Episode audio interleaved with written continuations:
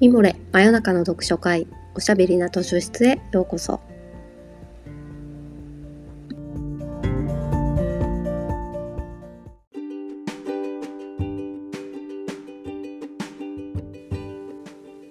こんばんは。講談社ウェブマガジンミモレ編集部のバタヤンこと川端です。おしゃべりな図書室では水曜日の夜にほっとできて明日が楽しみになるをテーマに皆様からのお便りをもとにおすすめの本や漫画、紙フレーズをご紹介します。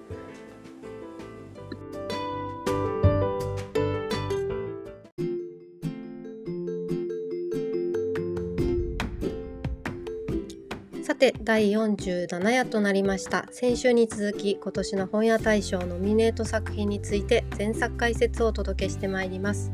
先週加藤茂明さんの「オルタネート」をご紹介しまして六畳間のピアノマンに見る加藤さんの俳優としての奥行きもすごいっていう話をしたらすごい数でツイッターでシェアされまして加藤さんすごいというか加藤茂明さんのファンの方がすごいありがとうございますという感じです。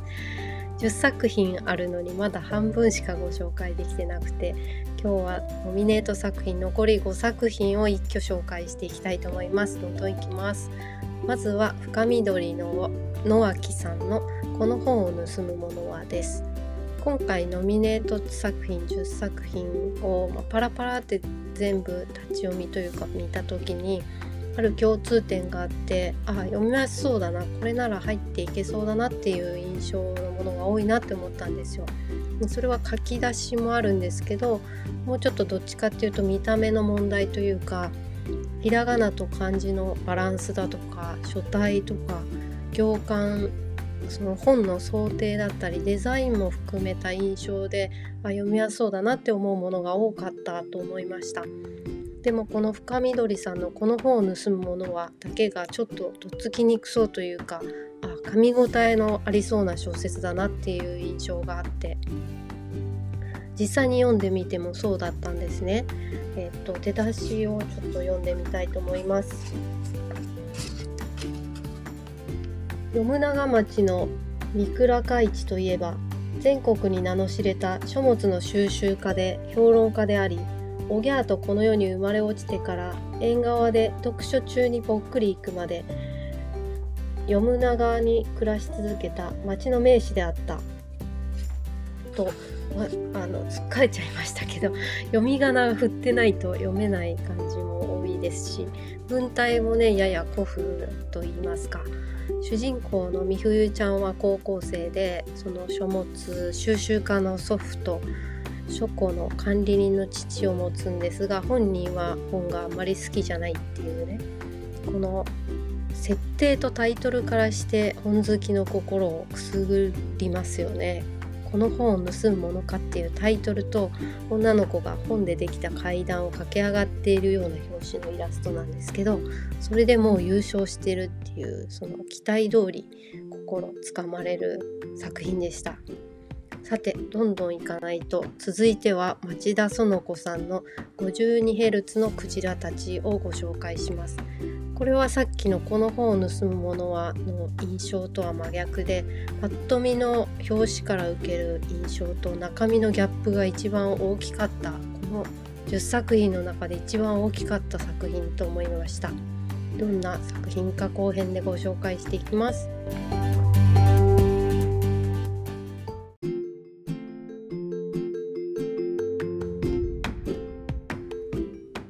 52Hz のクジラたちというタイトルのほっこりした五感と表紙も暗い中の花柄みたいなややファンシーな世界観なんですけど中身はとてもヘビーなんですね。ASL と呼ばれる難病の父親義父の介護を21歳で担わなくちゃいけなかった主人公の女性が家族の呪縛から逃げ出してそして母親に虐待されていた少年と出会ってっていう話なんですよ。全然ほっこりしてないじゃんってびっくりしたっていう、まあ、あらすじを読んでから読めやっていうことですけれども、まあ、その意外性とパンチ力と予想外に話が転がっている展開も含めて本当にすごい小説でした。町田園子さん私はこれを初めて読んだんですけど他には「魚卵」とか「コンビニ兄弟」とかを書いてらっしゃるそうでタイトルだけでも面白そうですよね。次読んでみようと思いました。さて続きまして山本文夫さんの「自転しながら好転する」です。もうこれはね何度かこのポッドキャストでご紹介しているので詳しくはあまり繰り返さずにおきますが、えー、過去のご紹介の回もぜひ聞いてみてください。私の昨年のナンバーワン小説に挙げさせていただきました。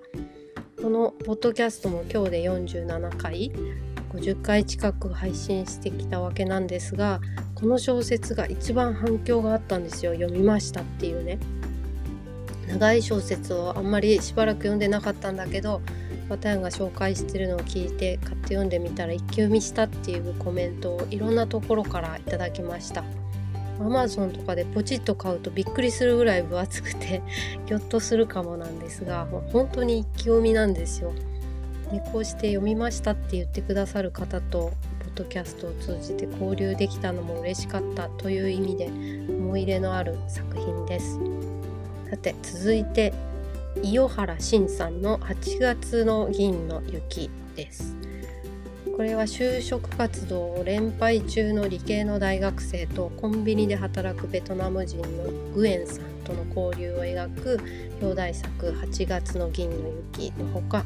科学や理系の話がちょっとしたエッセンスになっている短編集ですね。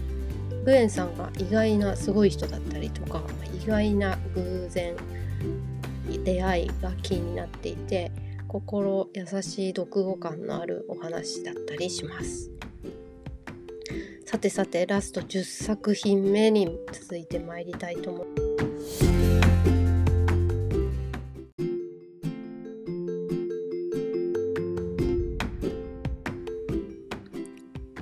さて本屋大賞10作品目のエントリーは凪良優さんの「滅びの前のシャングリラ」です。これも一度ご紹介してますかね。1ヶ月後に地球が滅びるっていう世界を描いたディストピアもの SF なんですけれどもこれも自転しながら好転すると同じで一気読み間違いなしの作品です。地球が滅びるっていう設定にちょっとピンとこなかったとしても騙されたと思って読み始めてみてください。読み始めたら一気にいけちゃうからっていう風にお伝えしたい。そのぐらい凪良優さんの文章って推進力があるっていうか船をぐんぐんこぎ出すような自転車のペダルを1回踏んだらグンって加速するようなこうそんな入っていきやすさがあるんですよね。読みやすいっていう言い方があまり文芸では褒め言葉じゃないかもしれないんですけど大事ですよね引っかかるところがないというか柳楽さんは昨年本屋大賞を取った「流浪の月」でも私もそう思ったんですけど人物の何て言うか背景に入っていきやすいガタガタするところがなくて無駄がないし説明的すぎない文章の天才だなと改めてこの作品で思いました。2年連続大賞はありえるですかね。どうだろうか。でも本当未読の方は是非騙されたと思って読んでみてくださいとお勧めしたいです。そんなわけで10作品全部ご紹介してまいりました。気になる作品はありましたでしょうか？今日の紙フレーズは 52Hz のクジラたちからご紹介したいと思います。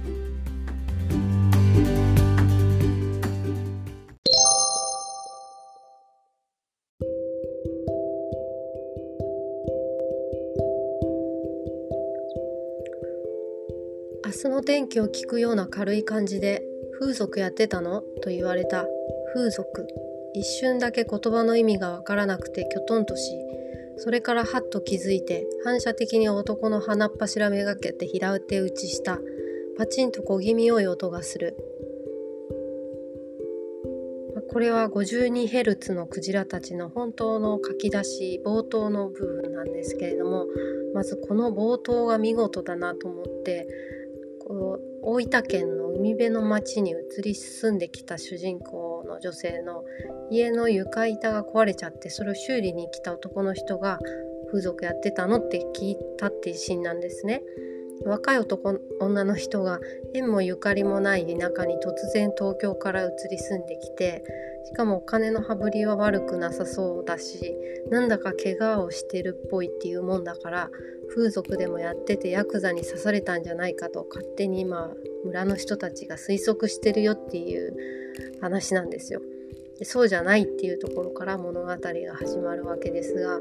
この主人公に身の上話をさせるうまい展開だなと思って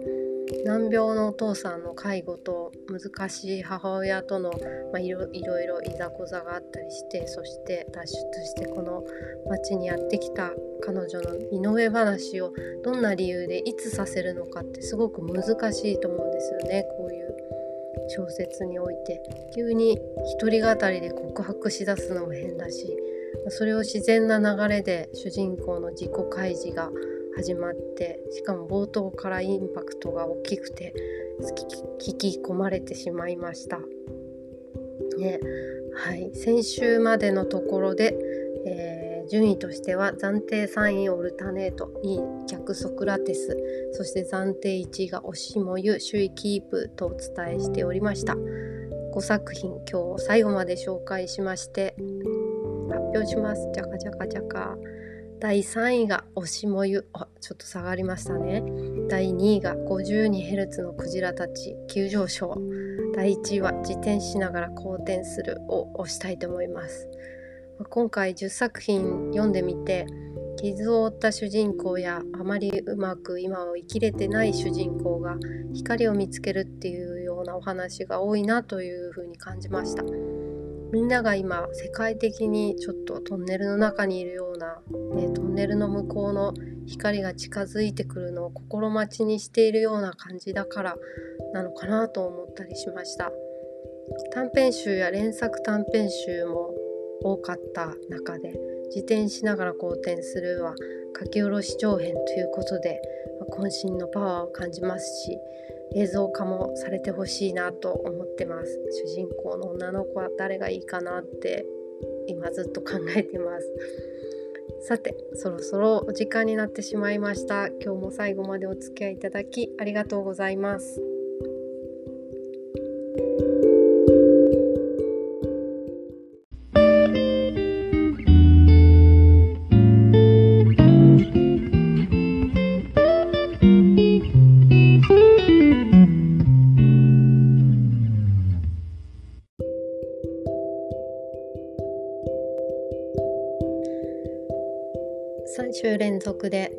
大賞ノミネート作品の解説をお届けしてまいりましたが来週からはまた皆さんのお便りをもとにいろんなテーマでお話ししたいと思っています。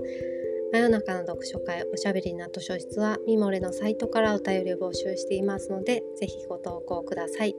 また水曜日の夜にお会いしましょう。おやすみなさい。おやすみ。